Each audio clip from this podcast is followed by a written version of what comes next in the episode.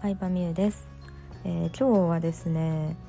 先日 Amazon で iPad の画面保護フィルムを購入したんですけどその商品のね、えー、必ずレビューを書こうと思わせる方法がすごいなと思ったのでちょっと紹介しようと思います、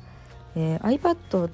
とか、まあ、スマホの画面とかにしてもそうなんですけどブルーライトを発してるのでそれをカットしてかつ、まあ、画面が傷つかないように貼るシールをフィルムを買ったんですけど、えー、それが送られてきた時に、まあ、同封された説明書にね Amazon レビューを書いてくださいとあったんですよ。まあ、ただ書くだけではなくて書いたら、えー、もう1枚同じフィルムをプレゼントしてくれるとのことでした。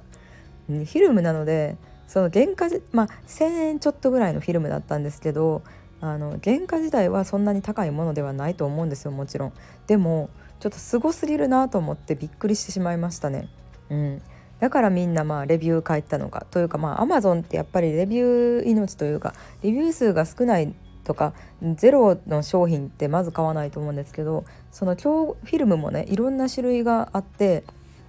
私はあんまりレビューの数とか気にせずにそのブルーライトカットもして反射防止もしてってなんか機能がいっぱいついてたのですごいいいなと思ってそれにしたんですけどあのそのフィルムの競合となる商品はもうレビューが1200とか1600とかついてる商品もいっぱいあったんですよ。なので、まあ、やっぱりレビュー数を増やしていきたいということでそういう取り組みされてるんやなっていうのを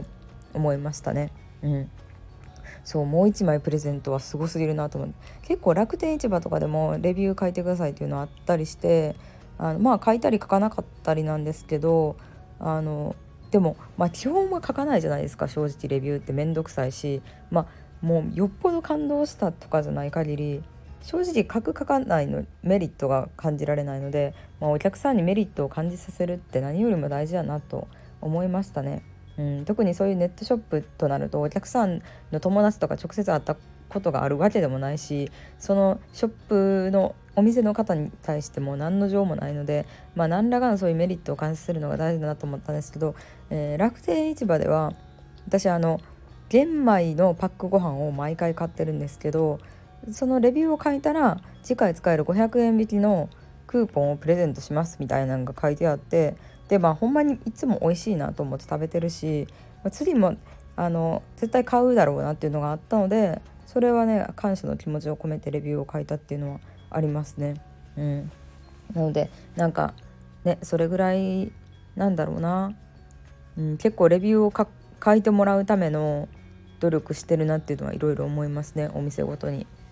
うん、でそのザ・フィルムを買ってなんかいろいろ感動したところがあったんですよ。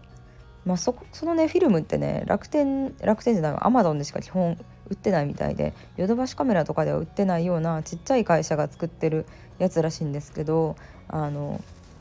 ねあのフィルム貼る時ってさまず画面をきれいにしないとダメじゃないですか iPad の画面を。でその時にあの画面をきれいにする用の何て言うんですかねなんかワイワイパーみたいなメガネ拭きみたいなやつその濡れたワイパーと乾いたやつで拭いてで最後になんかメガネ拭きみたいなやつで拭きますっていうなんか拭くやつも入ってたんですよ。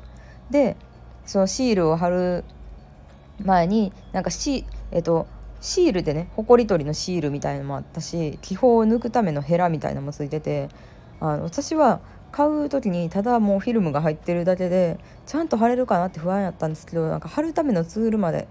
同封されてたのでちょっとなんか感動でしたねその時点で。えすごいみたいな。至り尽くせり。それも説明もめっちゃ分かりやすいマニュアルみたいなのが入ってて。でさらにこの YouTube 動画を見てもらったらやり方載ってるので動画見ながらやってみてくださいみたいな感じで。えー、すごいなって思いましたね。うん。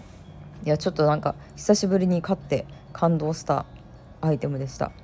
なのでその会社頑張ってほしいなって勝手に思いましたね。ね。まあそんな感じでえーレビューを書いてもらうための施策をねいろいろやってるんだなと思った話でした。あでねあの余談なんですけど、まあ、アマゾンでなんか中国のさちょっとさ適当な企業とかがよくやってるのはさレビュアーを買うっていうのをやってるっていうのは昔からよく言われてたんですけどあの感想そのさ例えばブロガーとか YouTuber とかに依頼して、うん、商品プレゼントして